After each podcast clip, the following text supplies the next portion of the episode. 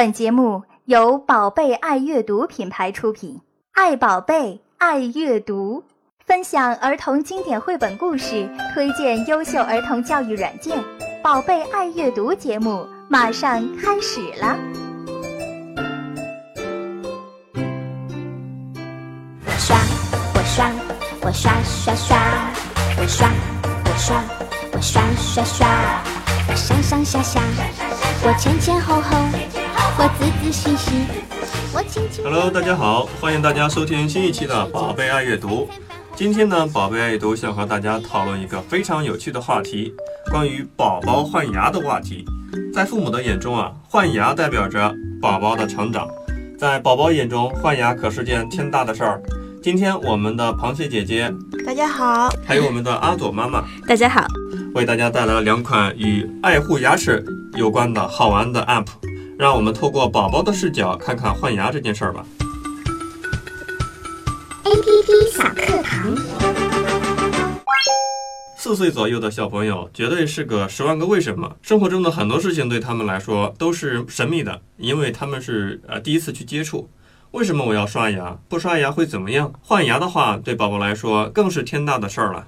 天哪，我的牙怎么掉下来了？是这样吗，朵妈？嗯、其实呢，朵朵还没有开始换牙啦。大家知道，就是你的第一套牙齿，一般是从六岁开始换的，一直会一点零版上的牙齿，对，然后一直会延续到十二岁。如果你要算上智齿的话，我到现在都没换完。真的、啊，我已经拔掉好好多个少女 有这个智齿的烦恼啊。嗯，对的。但是我深深的记得自己小时候换牙的那个非常不堪回首的记忆。怎么说呢？其实我还是挺耐痛的，但是在之前呢，家长就跟你说，拔牙齿的时候是不打麻药的。好了，我的心里就有阴影了。你想，一个东西活生生的从你身上给拔走了，那该有多疼啊！对呀、然后他们就跟你说，哎，其实不一定要拔牙的哦。嗯比如说拿一根绳子拴在上面，你自己一拎就可以把它拎走，或者呢，你就吃泡泡糖，嚼着嚼着它就掉下来了。哎，我就觉得，哎，这个主意不错。所以那个动画片的方法呀所，以那个时候我吃了好多好多泡泡糖，结果一颗牙齿也没有粘下来。倒是因为太害怕了，然后换牙的期间就做了很多的噩梦啊。有一天做噩梦的时候，大概是大叫了一声，还不知道是怎么样，嘎吱一下，一个牙齿就真的掉下来了。哦，嗯，所以我就觉得很有必要给朵朵上一上这个换牙这一课，以免她到那一天的时候跟我一样的恐惧。打预防针是吗？嗯，是的。然后我觉得吧，有一件事情比这个换牙还要纠结，就是当你的牙齿掉了以后，你该怎么样去处置它的问题。这个祖国幅员辽阔，好像不同的地区关于怎么样把 宝宝的牙齿放到哪里啊，还是有讲究的啊。掌柜来说一说，你当时是怎么样处理它的？啊、我记着是爷爷辈的人会说，你要好好把你的这个牙齿保存起来，因为很珍贵嘛。嗯然后爸爸辈人会说，你要扔到哪个地方去，哦，那那么可能是屋顶这样的一个地方。对我们就是这样的。但是我的邻居会跟我说，你要把它这个牙齿放到井里面去，就是乡镇有那种井嘛，你要丢到井里面去。你那儿有井吗？问题是，哎有井，所以我我就很迷茫了那你找井了吗？啊，我没有找，基本上我就是随手一扔。哎呀，那我就是那种特别老实的人，因为呢，我们那边异口同声的都说牙齿必须得往房顶上扔呀，然后就而且一颗都不能剩呀。然后我就等着每一颗牙齿掉下来的时候往房顶上扔，结果等我。因为我的那个外婆家在乡下嘛，上一期我们有剧透过，对吧？对的 然后等我回到了城里的家里以后，别人跟我说不是这样的哦，你扔错了哦，应该是上面的往下扔，下面的往上扔。哎呀，我就想太亏了好难过啊、啊！我还不如把它保存。存下来呢。对呀、那么螃蟹姐姐有什么样的个人故事呢？哎，我很惨的，我的牙齿都被吞到肚子里去了，睡觉的时候就掉啦，然后就就不见了。你居然吞得下去，对呀、就睡得太死了。那也很不错嘛。但是我发小的就比较惨，都是被我打掉的。就是他说他的牙活动了，然后我就捅了一下，然后就掉了。哇，你真是女中豪杰啊！那么呢，今天宝贝爱读就为大家带来第一款 APP，就是来讲一讲怎样对待你换下来乳牙的问题。它就是 Look Look Books 出品的《第一颗牙齿的旅行》。如果我没有记错的话，好像这个出品方是我看到的最长的名字的是的，叫 Look Look Books。有好多的原称哦。是的呀，好多眼睛啊。简单的描述一下啊，这个 A P P 的名字叫《第一颗牙齿的旅行》，啊、它是一款免费的 App。如果你有 iPhone 或者是 iPad 的，都可以去下载这样的一个免费的 A P P。嗯啊，第一颗牙齿的旅行。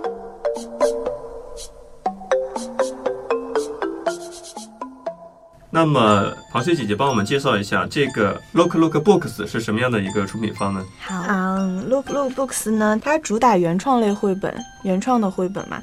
然后它希望用一些宝宝身边的故事啊，来告诉宝宝一些生活中的道理。就像我们今天要介绍的第一颗牙齿的旅行，嗯它就是通过小米掉牙的一个经历，然后告诉小朋友们这个乳牙到底应该往哪儿放呢？那为什么要说是旅行呢？因为小米想了很多办法呀，比如说我把牙齿放在树上，我把牙齿放在床底下，或者把牙齿放在草堆里面，然后或者是干脆把牙齿放到浴缸里好啦。嗯，我觉得他还是挺想法挺多的啊。对呀、但是他也很担心，我在怀疑他是不是 A 型血的人呢？他放在床底下怕害怕那个牙齿被老鼠偷走，但是呢放在浴缸里面又怕被水冲走，就好纠结呀。好纠结哦，估计做这款 A P P 的人是 A 型型血的血的吧？小米把牙放在草丛里，但是他怕蚂蚁会搬走它。但是真的很有创意，嗯，比如说他就担心自己的牙齿成为这个狗的食粮嘛，对然后一点这个牙齿，那个它就变成一根狗骨头。对，就是说狗狗的牙齿大餐。我突然邪恶的想，放在塔里那就是舍利啊。那还要制造一些放光的效果。那从专业的角度，螃蟹姐姐因为自己也在做 app 嘛，对，你我们都觉得这故事挺好玩的啊。嗯你觉得它那个互动设计做的怎么样？我觉得它的互动设计做的还是不错的。嗯因为首先我觉得它做的最好的一点就是它把一个故事做出了三种读法。第一种呢就是睡眠模式，选择睡眠模式，屏幕会暗下来，只能听到故事的配音。啊，这种模式非常适合作为宝宝的睡前读物，比较能够激发宝宝的想象能力啊。嗯，对。然后第二种就是互动模式，小朋友们点击文字才会发音，它是专注于它的互动效果。其实还是说把互动和故事本身内容分开，然后分散注意力这样一种做法。嗯，嗯，如果宝宝到了一定年龄啊，认识几些字，就可以帮助宝宝提高阅读能力。这个基础就是要稍微识一点字的小朋友嗯能玩的。没错，宝宝还可以边读边玩游戏呢。这里的交互效果做的还挺可爱的。第三种读给我听，嗯就是呃故事他帮你自己读掉，然后交互效果也给你演示出来。嗯，其实更能让宝宝专注于故事本身吧。嗯，嗯其实就是交互效果和有声故事的结合。说的简单一点，就是玩给你看，嗯，对，不是你自己玩，而是他玩嘛。对，呃，说句实话呢，这三种模式我们都玩过了，嗯，我和朵朵在家里都玩过了。嗯但是你知道发生了一个什么状况吗？什么？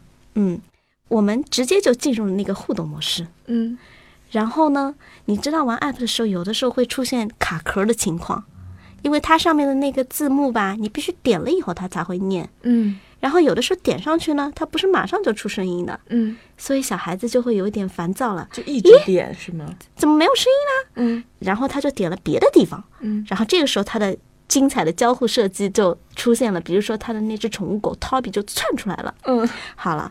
然后我们家的孩子的所有的注意力就都在这些，呃，就就是呃设计上了，他就忘了去读这个故事了。嗯嗯所以朵妈也发现了这款 app 的一个缺点，嗯就是它主页面的按钮啊没有主次区分，我觉得这这是它设计方面的一些小缺陷。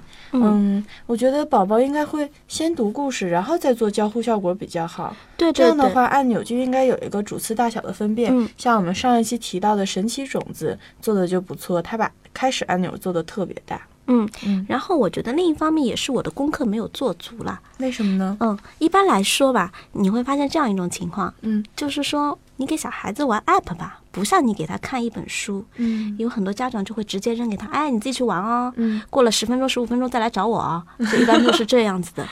然后呢，但其实你就发现去玩 app，你其实大人要做更多的准备。嗯现在我通过这个故事，我就觉得，哎，我有一点浪费这个比较好的故事了。我应该自己先把它通读一遍，嗯然后我应该自己先去试玩一下那些按钮，然后应该先让他去用读给我听，或者说是睡前故事的模式，先让他来体验一下，让他先了解这个故事，再去玩他的那个互动模式，会更加好一些。嗯，说的有道理。这也提醒我们的家长朋友，你要先自己把玩这个 APP，等你完全熟悉之后，再把它介绍给你家里的小宝宝。嗯，这样可能我们的学习效率会更高一点啊。嗯哦，还有一点，还有一点，我发现有的时候吧，有些家长会有这样的一种情况，嗯，因为有些 app 做的非常好玩嘛，就像这这个故事一样，他就自己玩不玩宝宝了。哎，真有这样的人呢，他爸爸就是这样子的，哎，然后他爸爸玩好了以后就会说，你快点点这个呀。快点这个呀，他就会很担心，他没有把每一个机关都玩到，你知道吗？然后就有一点点本末倒置，啊，小孩子也会变得很焦躁。哎呀，我爱玩，管你什么事啊？为什么一定要按照你的方式来玩呢？嗯啊更不用说去读这个故事了。所以我觉得我们家长就是给小孩看 APP，心态还是要放平一点，嗯不要让他以一种就是呃挑战模式 去去看待这些呃 app 吧。我觉嗯，也。不一定第一次玩就要发现所有的功能哎，呀。对的，对的，这样的话还会有第二次玩的价值，会觉得好惊喜，这个地方我没有点到。主要是爸爸们都打游戏打多了，我觉得。直接进入 BOSS 模式是的。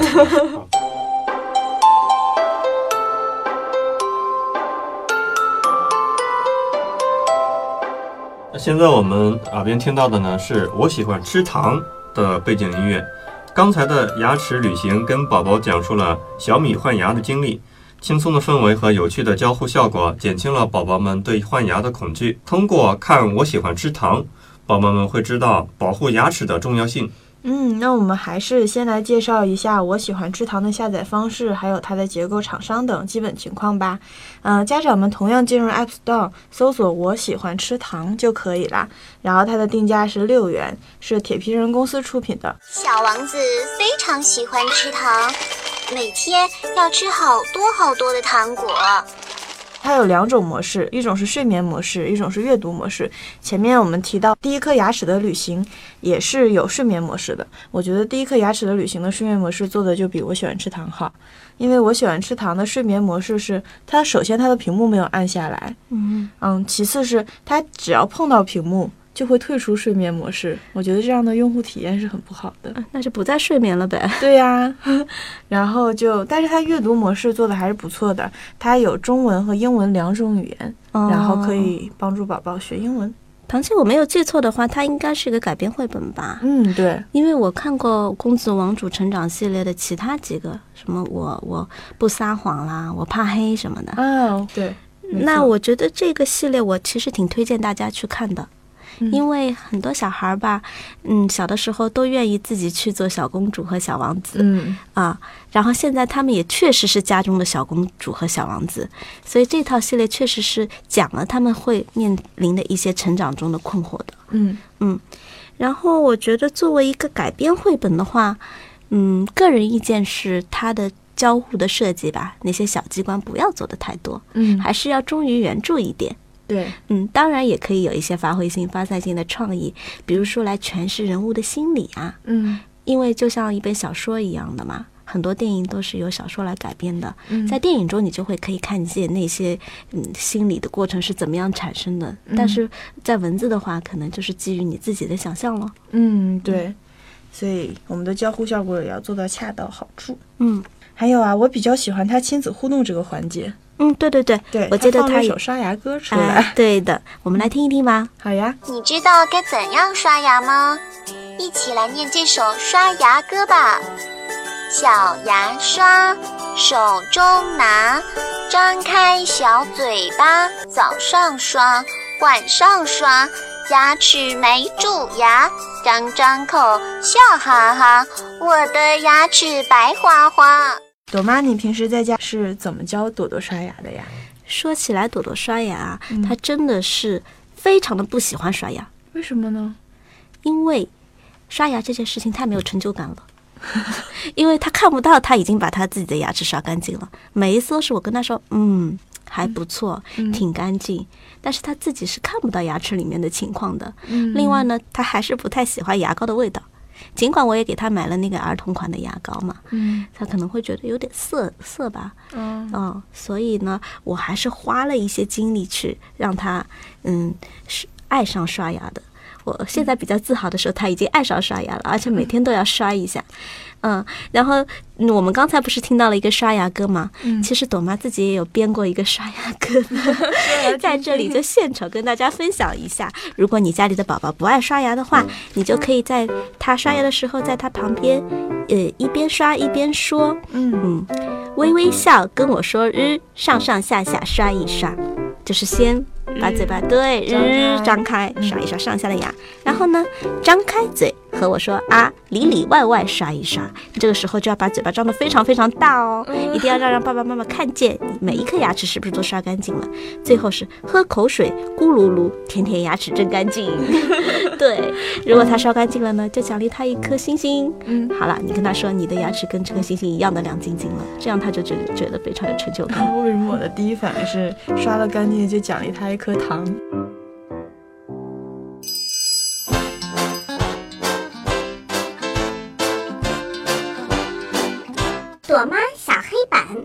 天呢，和螃蟹姐姐还有掌柜一起跟大家一起分享了一颗牙齿的旅行，以及我喜欢吃糖这两款 A P P。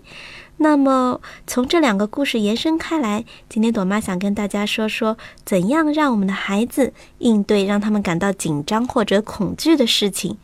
生活中其实除了拔牙以外，还有很多很多这样类似的事情。那么最常见的就是打针了。我们知道，孩子从小到大要打很多很多的预防针，如果身体不适的话，也难免要去跑医院。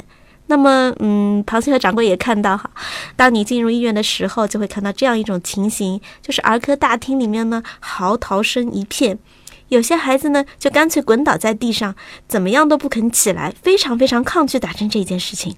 那么这个时候呢，有些家长就开始软硬兼施了，就是有的呢进行恐吓，你如果再不起来就怎么怎么样啊，你如果再不打针，我就把你扔在这里。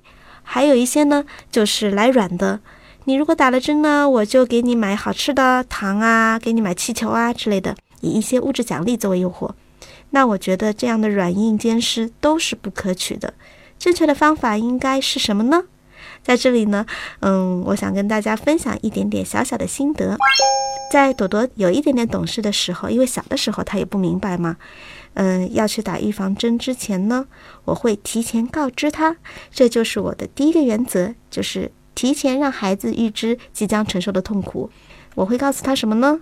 比如说，在早上出发前，我就会跟他说，今天妈妈会带你去做一件事情，这件事情呢会有一点点的困难，那就是打针。那么接下来呢，我们就要，嗯，用第二个原则了，就是如实相告，既不夸大，也不掩盖。我就跟他说，打针这件事情呢，就像小蚊子叮一样，虽然会有一点点疼，但是疼痛呢，很快就会飞走。你也不能掩盖这一个疼痛的事实。如果你跟他说一点都不疼，当他真的接受到这个嗯针眼的刺激以后，诶，他发现不是这么一回事嘛，下次就不会相信你的话了，对不对？我记得朵朵在打完针以后，还发生了这样一种很好笑的情况。他跟我说：“妈妈，我觉得你说的不对。”我说：“什么不对啊？”我发现其实啊，嗯，还没有小蚊子叮那么疼呢。这个时候呢，就要运用到我们的第三个原则了，就是及时鼓励。啊，我赶快就跟他说：“哎呀，你就是太厉害了，比妈妈都厉害。妈妈小的时候打针还要皱一皱眉头呢。”这就是要及时的激发他的一种自豪感。那么下一次他去打针前呢，就不会害怕了，而且他还会对别的小朋友说：“啊，打针其实就是像小蚊子叮一样的，只有一点点疼哦。”哎，朵妈，你觉得我们的 A P P 在这方面能有哪些作为呢？嗯，我觉得除了像今天我们玩过的这种富有童趣的创意性的故事性的绘本，或者说 A P P 以外，其实我也蛮推荐，嗯，将科普性的绘本并行的让孩子们一起来阅读的。科普性的，哎，对的，因为今天的两款绘本都是基于想象方面的嘛，嗯，就是嗯，在科普知识上会比较薄弱一点。对啊，嗯，在这里我比较推荐由北京科学技术出版社所出版的一套加古离子的身体科学绘本系列，也是朵朵非常喜欢的一套绘本。在其中也有一个专门的篇章，叫做《牙细菌大冒险》。哇，大反派，呃，在这一本书中呢，牙细菌这个大反派摇身一变成为了一个好人，哎他会教你怎么样成功的把你一颗光洁如玉的白的牙齿变成一颗啊、非常完美的虫牙。当然，他的话是不能听信的。对呀、嗯，在这套身体绘本中呢，嗯、因为它是科普性的，会涉及到许多的专业术语，千万不要低估我们孩子的智商。嗯嗯，有有很多家长会回避这一类的绘本，嗯，担心他们看不懂，其实不会。孩子们对一些专有名词其实是非常敏感的。嗯，他在接触到这些名字的时候，再再联系到他以前读过的一些想象性的绘本，他会拼命的去搞明白这些名词到底是什么样的意思。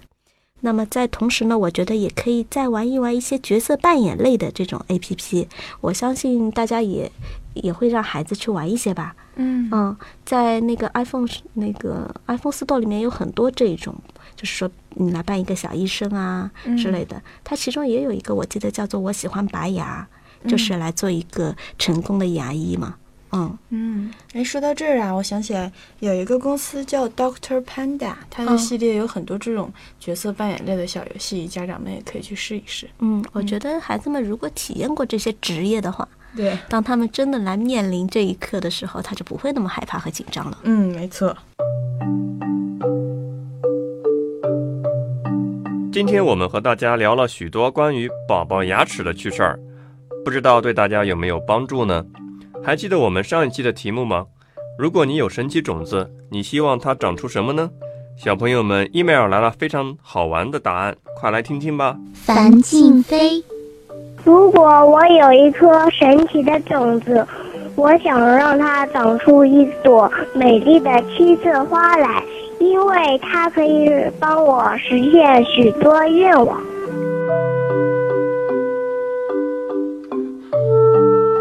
周子月，如果我有一颗神奇的种子，我希望它能种出很多很多的葡萄，因为我最爱吃葡萄了。妈妈说吃葡萄能补血。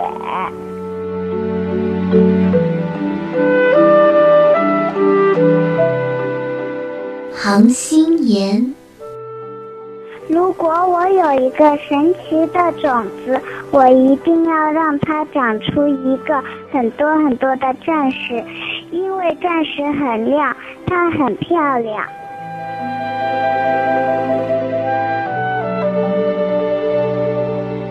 杨安琪，我想拥有一颗神奇的种子，可以帮我种出很多的小鸟，那样我和小鸟一起一起唱，一起跳，生活会变得更美好。